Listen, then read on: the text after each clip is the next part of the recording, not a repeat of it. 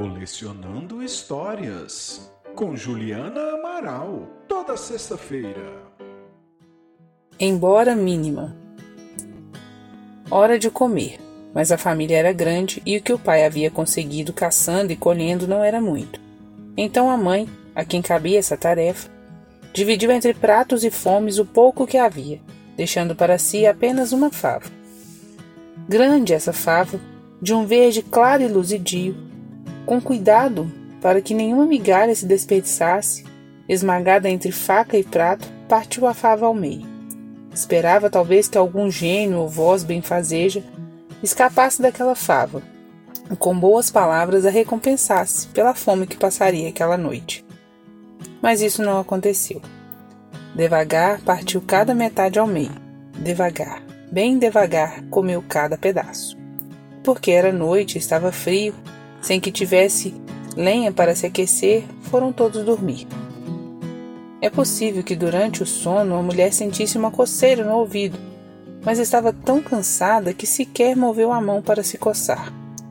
É provável que o marido, estendido ao seu lado na cama, sentisse um leve toque no nariz, mas roncava tão alto que produzir o ronco exigia toda a sua atenção.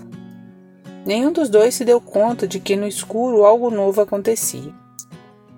Amanheceu e continuava frio, pois era inverno, mas do ouvido da mulher uma brotação verde surgia delicada, estendendo-se sobre o travesseiro até o rosto do marido. É a fava, pensou a mulher com súbito entusiasmo. E antes mesmo de examinar aquele tênue verde que ela mesma emitia, levou adiante o pensamento. Quem sabe frutifica, e com seus frutos alimento minha família. Mas isso não aconteceu. A brotação progredia lenta. Disposta a não perturbá-la, a mulher se manteve deitada durante dias e dias, embora sem poder cuidar da casa, sem poder atender os filhos. A fim desses dias, porém, aquilo que havia demorado tanto para crescer amarelou e morreu.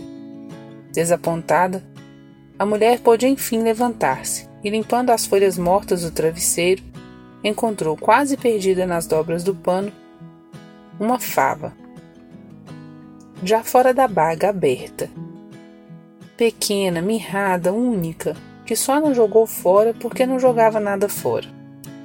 Que abrigou na palma da mão como se abriga coisa amada, que alisou ternamente com a ponta do indicador da outra mão, buscando vida, naquela pele verde tão frágil e enrugada.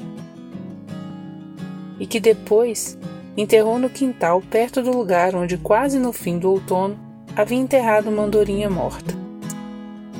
Que tivessem berço juntas, já que nenhuma das duas alcançaria o verão. Não pensou que a fava fosse brotar, tão pequena naquele chão gelado e duro. Não parecia possível. Entretanto, passadas muitas semanas, brotou Pensou então que subiria forte pelo tronco da árvore a seu lado, talvez até a copa, e assim que o sol esquentasse estaria carregada de bagas gordas e dentro das bagas favas e mais favas. Mas isso não aconteceu. Com esforço, quase sofrimento para abrir caminho naquela estação desfavorável, as ramas magras que se formaram conseguiram produzir somente uma baga. E dentro daquela baga magra duas favas pequenas, tão pequenas e mirradas, não mais. Mas eram duas. Desta vez, a mulher não formulou desejos. Alegrou-se simplesmente e sorriu porque a vida, sempre tão áspera, lhe oferecia agora uma mínima abundância.